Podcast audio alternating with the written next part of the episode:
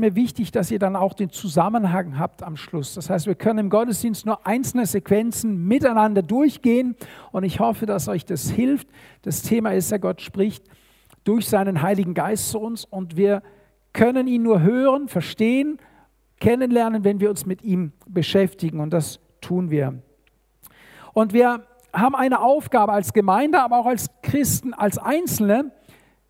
Wie sind wir für den Heiligen Geist attraktiv? Ihr habt ja diese Attribute der Braut gesehen. Wir sollten darauf achten, für den Heiligen Geist attraktiv zu sein. So, dass der Heilige Geist Lust hat, zu uns zu kommen, Freude hat, sich mit uns zu beschäftigen. Und wir werden sehen, wie wir dahin kommen, dass wir attraktiv sind. Also einmal gibt uns ja die Rebecca eine gute Vorlage, wie wir, wohin wir uns hin entwickeln sollten, wonach wir streben sollten. Christen sollten Streber sein. Egal, was andere sagen. Du solltest sagen, ich strebe danach, Gott zu gefallen. Sag mal deinem Nachbarn, deiner Nachbarin, ich strebe danach, Gott zu gefallen. Wer in der Broadcast-Gruppe ist, hat die Prophetie zugeschickt bekommen von der norwegischen Schwester. Wer hat die, diese Prophetie äh, zugeschickt bekommen oder vielleicht auch sich angeschaut? Einige von euch. Diese Frau hat vom Geist Gottes eine Eingebung gehabt und hat ziemlich detailliert über die nächsten Jahre oder Jahrzehnte prophezeit. Es ist eine außergewöhnliche Prophezeiung, deswegen habe ich sie euch geschickt und sie ist auch absolut glaubwürdig. Aber so eine Prophezeiung empfängst du halt nicht, ich sage mal, im Vorbeilaufen, sondern es heißt von dieser Frau, dass sie eine, eine ein gutes Zeugnis hatte, dass sie einen guten Leumund, würde man sagen. Sie war jemand in der Gesellschaft, die dadurch aufgefallen ist, dass sie eine ordentliche Frau war, eine gottesfürchtige Frau war, eine Frau, deren Wort, wenn sie es sagt, zu dem passt, was sie lebt. Das ist total wichtig. Wir wünschen uns manchmal, dass der Heilige Geist so ganz klar und deutlich zu uns spricht. Aber dazu gehört auch ein, ein Lebensstil. Dazu gehört auch eine, ein, ein Aufgeräumtsein vor Gott. Wir werden auch das sehen. Das heißt, wenn wir uns danach sehnen, dass der Heilige Geist so klar spricht, dann müssen wir auch etwas dafür tun. Nicht, dass wir uns das Reden des Heiligen Geistes verdienen könnten. Wir können und sollen ja nicht in eine Werkgerechtigkeit fallen und sagen, okay, wenn ich das tue, dann bekomme ich das von Gott. Nein. Es ist schon so, wenn ich das tue, dann bekomme ich vielleicht, aber wenn ich das nicht tue, kriege ich es garantiert nicht. Versteht ihr, wie ich meine? Wenn, äh, wenn wir in der Kindererziehung ist das so, wir sagen, wenn das Kind artig ist, dann bekommt es eben eine Belohnung. Aber grundsätzlich erwarten wir, dass das Kind artig ist. Und wir werden es nicht jeden Tag dafür belohnen, versteht ihr? Sondern es gibt eine Grundhaltung und diese sollten wir als Christen, als Nachfolger Jesu, als Jüngerinnen und Jünger Jesu an den Tag legen.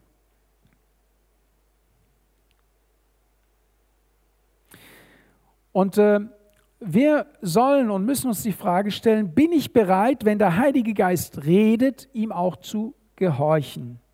Hatten wir heute Morgen den Eindruck, der Heilige Geist hat was vor.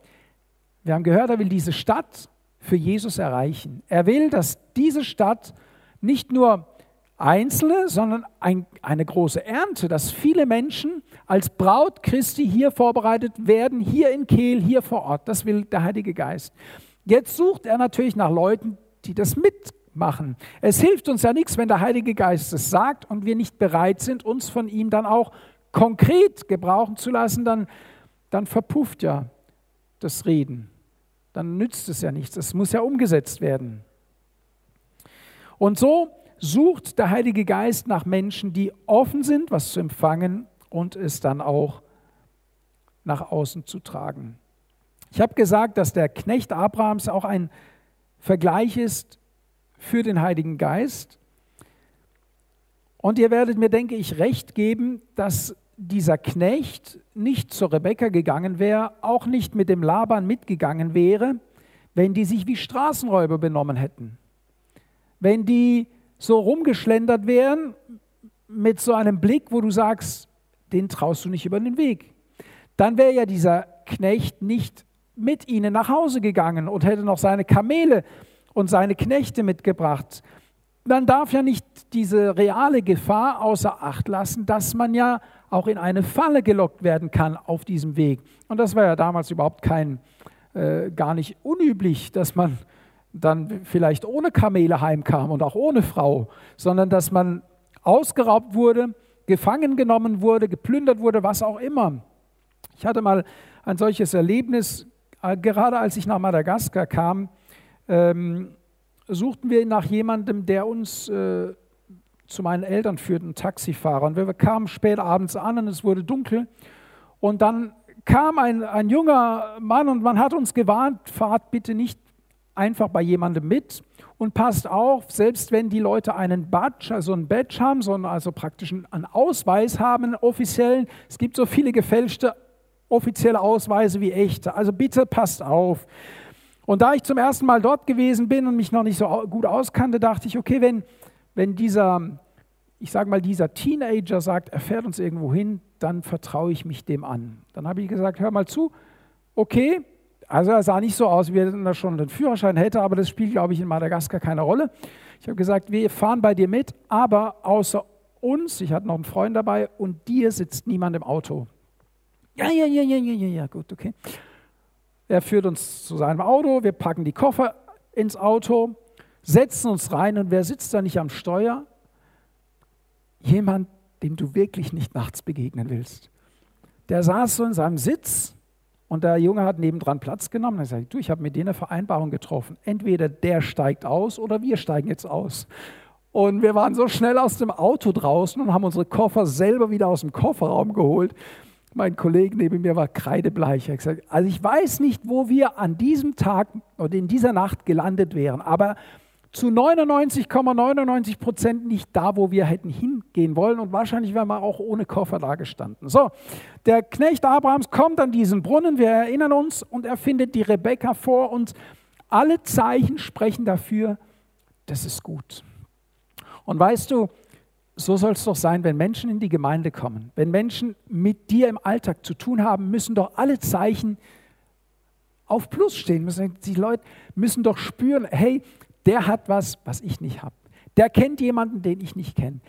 An dem muss ich dranbleiben. Da muss ich zuschauen, zuhören und da werde ich wahrscheinlich das finden, was ich brauche oder wonach ich suche. Und der Knecht Abrahams erkennt das. Und das hätte er eben nicht erkannt, wenn nicht auch sichtbare Zeichen eines veränderten oder eines anderen Lebens an der Rebekka hätten gesehen werden können oder auch am Labern. Er hat einfach gespürt, da stimmt's, da ist etwas, das passt, das ist das Richtige. Und so sollte sollten wir uns auch vorbereiten auf den Heiligen Geist. Wir sollten ihm Signale senden. Signale senden, dass er bei uns willkommen ist. Wie gehen wir denn vor, wenn wir Besuch erwarten? Was machen wir, wenn wir Besuch erwarten? Wir fragen, was isst du gerne? Was ist deine Lieblingsspeise? Was möchtest du essen? Sollen wir dir was Besonderes kochen? Dann kommt der Besuch nach Hause, dann fragen wir, dürfen wir dir die Jacke abnehmen?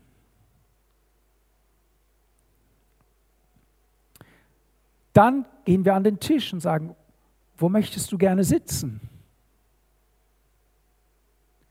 Dann essen wir, dann fragen wir nach, hat es geschmeckt? Möchtest du noch mal einen Teller?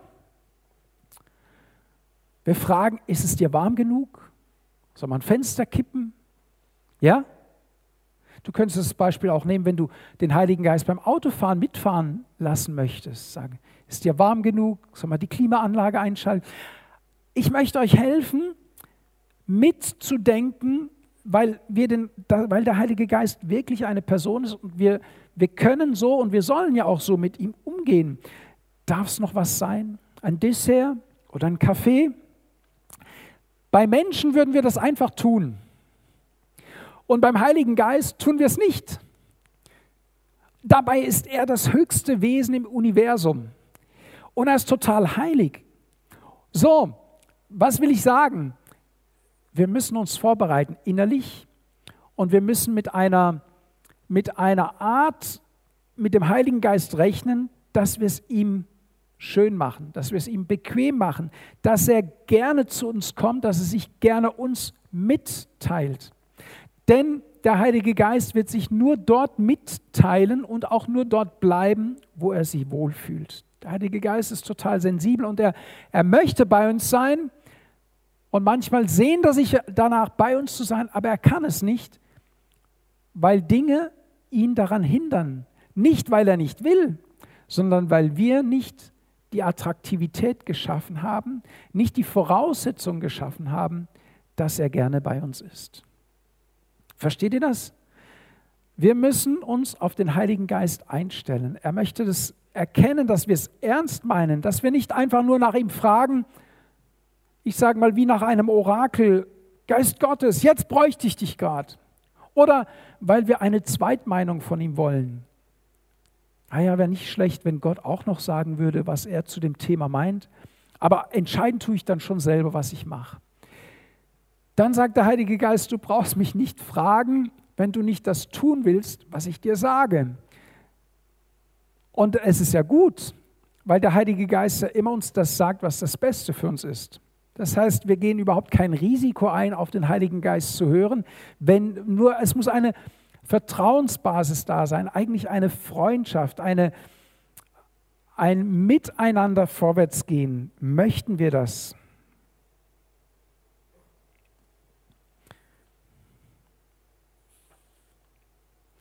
Schaut mal, was in Lukas Kapitel 11 ab Vers 24 steht. Lasst uns das mal anschauen. Lukas Kapitel 11 ab Vers 24.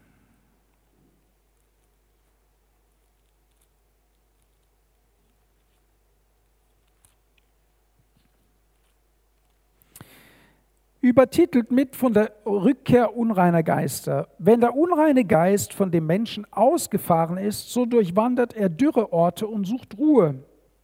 Und da er sie nicht findet, spricht er, ich will in mein Haus zurückkehren, von wo ich ausgegangen bin. Und er kommt, findet es gekehrt und geschmückt. Er findet das Haus gekehrt und geschmückt. Das Staub gewischt, das entrümpelt, da hat was Neues begonnen. Dann geht er hin, nimmt sieben andere Geister mit, schlimmer als er selbst, und sie gehen hinein und wohnen dort, und das Ende jenes Menschen wird ärger als sein Anfang. Hey, wie kann das sein? Wie kann das sein, dass jemand, der selbst von Dämonen frei wurde, wieder dämonisiert wird, wieder in Finsternis gerät, wieder unter Druck, wieder unter Knechtschaft? Wie kann das sein? Wo doch alles aufgeräumt war, schön geschmückt war. Schaut mal, das veranschaulicht doch, wie wichtig es ist, dass wir den Heiligen Geist doch bitten, zu kommen. Und genau das sehen wir ja auch in dieser Geschichte mit dem Knecht Abrahams. Der Laban kommt an den Brunnen und was sagt er? Er wirbt regelrecht um diesen Knecht, der für uns ja ein Symbol ist des Heiligen Geistes.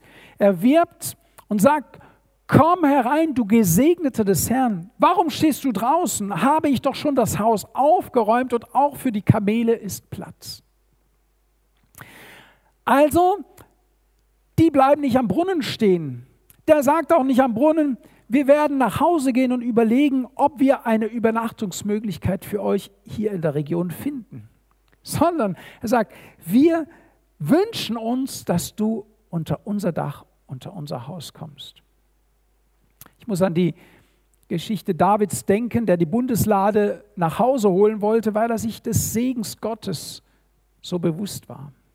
Und ihr wisst ja, auf dem Weg, dem Transport mit der Bundeslade, geschah ja ein schreckliches Ding, nämlich der Uria greift nach dieser Lade und stirbt, weil er etwas berührt, weil eine Ordnung Gottes außer außer sich gerät und dann wird diese Bundeslade zwischengelagert und dann wird der, bei dem die Bundeslade ist, so gesegnet, sein Haus so gesegnet, weil die Gegenwart Gottes dort war, wo die Bundeslade war.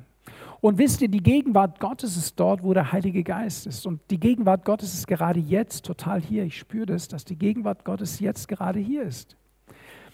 Der Heilige Geist möchte bei uns sein, aber wir müssen die Voraussetzungen schaffen. Und dann passiert da was Interessantes. David schafft die Voraussetzungen, damit die Bundeslade zu ihm kommen kann, nach der Ordnung, die Gott gegeben hat. Und dann wird der Transport gelingen. Und dann geschieht was, der David wird sich vor dem Volk quasi zur Schau stellen, nicht äh, um sich zu profilieren, sondern er fängt an, seinen Gott zu loben und freut sich so über die Gegenwart Gottes, dass ihm egal ist, was die Leute um ihn herum denken. Und nachher spottet oder belächelt ihn sogar seine Frau, aber das ist ihm total egal, weil er sagt, ich habe die Gegenwart Gottes zu mir gebracht oder ich, ich bin, Gott ist mit mir, ist, ist bei mir. Und er kommt in eine Freiheit hinein und es interessiert ihn nicht, was die Leute sagen. Er möchte, dass Gott bei ihm ist. Er möchte, dass die Gegenwart Gottes bei ihm ist. Das ist etwas, was wir vielleicht auch da lernen können. Es soll uns wichtig sein. Es soll uns wichtiger sein, als was die Leute denken, den Heiligen Geist zu haben. Das ist total wichtig. Da könnt ihr mal dieses Lied äh, äh, laufen lassen. Lass die Leute reden und hör einfach nicht hin. Die Leute haben ja eh was anderes im Sinn. Gell? Okay? Also, denken wir daran. Das Aufräumen, könnte man sagen, ist die Bekehrung. Ich bekehre mich zu Jesus, meine Sünden werden mir vergeben, mein inneres Haus wird sauber gemacht, dann wird es geschmückt und dann brauche ich, und das habe ich auch letzten Sonntag gesagt und das wollen wir heute auch fortführen, nach der Bekehrung ist total wichtig, dass du dich taufen lässt und dass du auch die Taufe im Heiligen Geist bekommst, die dann diese, dieses ganze Package versiegelt, ja, dass du versiegelt wirst mit dem Heiligen Geist und dass, dass nichts anderes mehr da Platz hat, sondern der Heilige Geist dein Leben durchdringt. Lade den Heiligen Geist ein. Ich möchte euch bitten, wenn ihr den, die Kraft und die Gabe des Geistes, auch das Zungenreden noch nicht bekommen habt, dann lade den Heiligen Geist aktiv ein. Das wird sich nicht von alleine tun. Wir müssen die Voraussetzungen dafür schaffen. Aber es steht jedem zu und Gott hält es für jeden bereit. Habt ihr dazu ein Amen?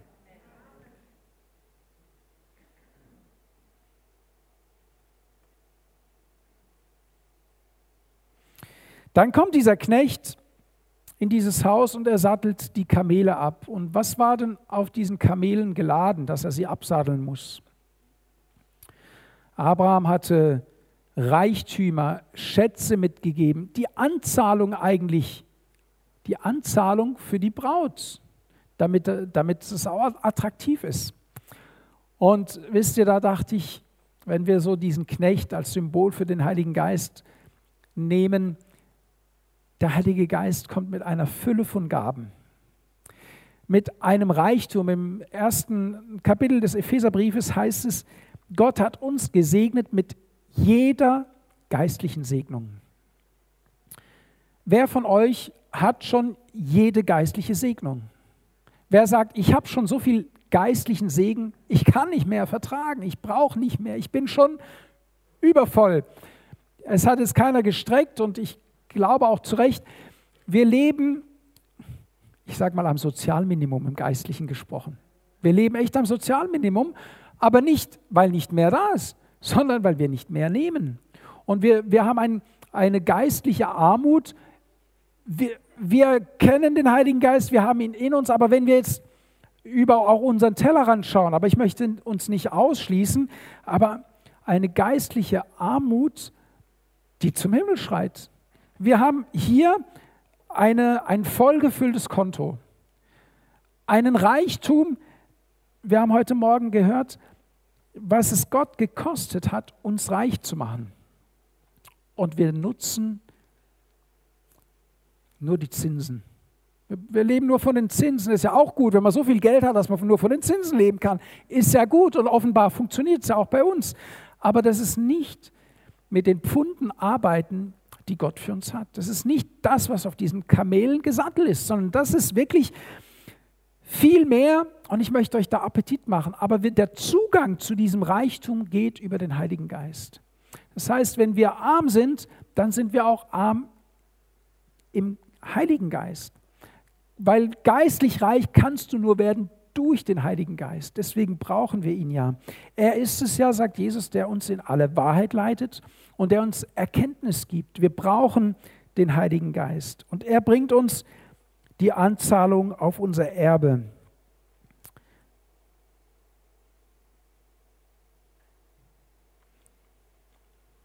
Er ist der Verwalter der Gaben.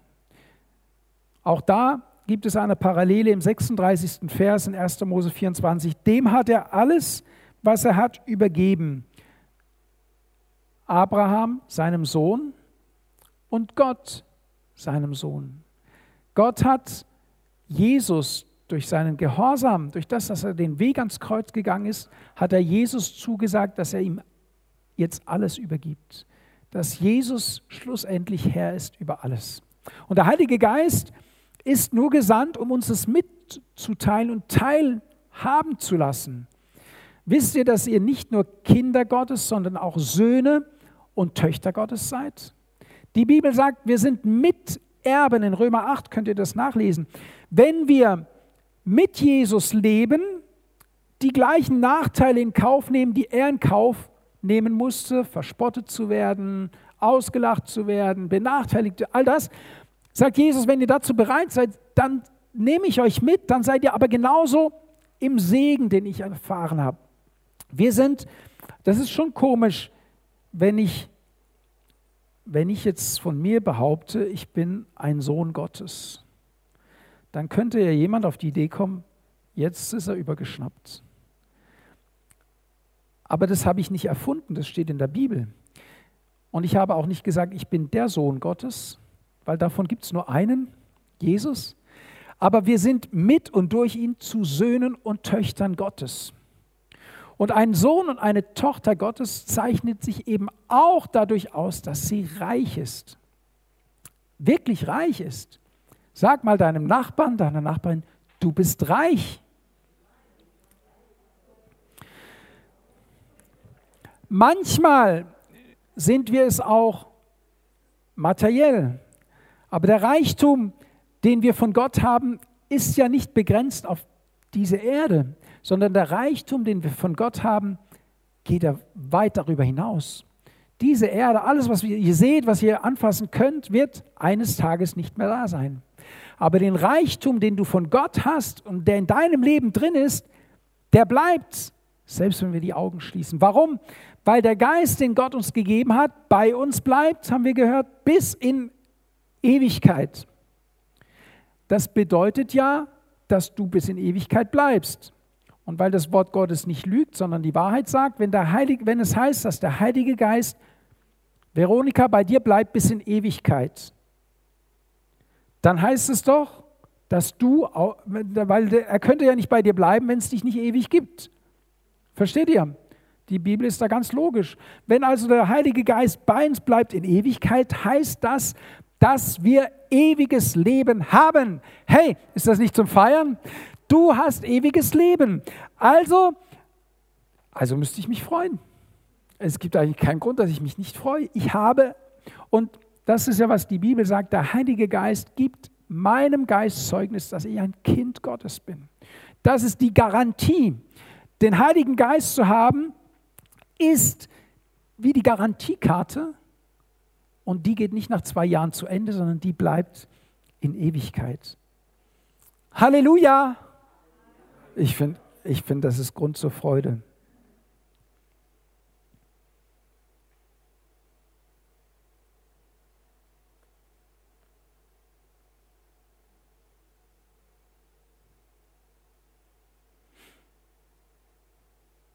Wir bleiben mal hier stehen.